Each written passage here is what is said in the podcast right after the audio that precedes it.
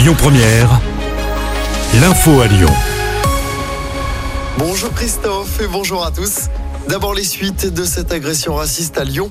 Elle avait eu lieu jeudi vers 5h du matin sur la place Louis Pradel. Trois jeunes avaient été attaqués à coups de couteau par une dizaine d'individus appartenant à l'ultra-droite. Deux d'entre eux étaient jugés hier à Lyon. L'auteur des coups de couteau écope de 3 ans de prison, l'autre de 16 mois. Ils ont tous les deux été maintenus en détention.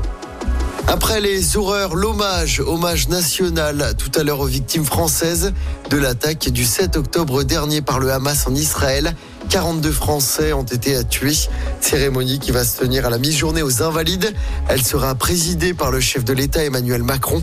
Des députés de la France insoumise seront bien présents malgré le refus de plusieurs familles de victimes. Alafi avait notamment refusé de qualifier de terroriste le mouvement islamiste.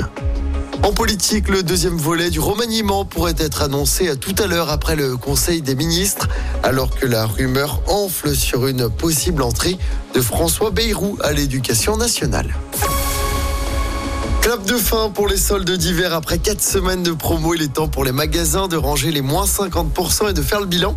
Inflation, promotion à toute l'année ou encore colère des agriculteurs. Les soldes ont été délaissés par de nombreux Français. La fréquentation des magasins a baissé de 7% par rapport à l'année dernière.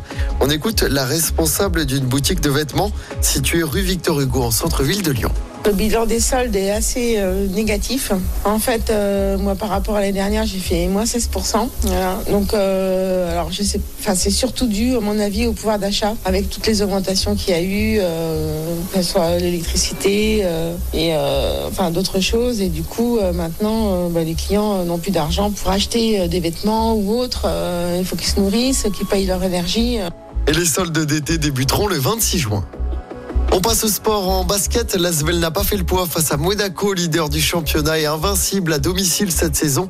Les Villers-Banais, dauphins du club monégasque avant ce match, se sont inclinés hier soir en principauté, défaite 89 à 71. Et puis en football, l'OL et Saint-Priest visent les quarts de finale de la Coupe de France.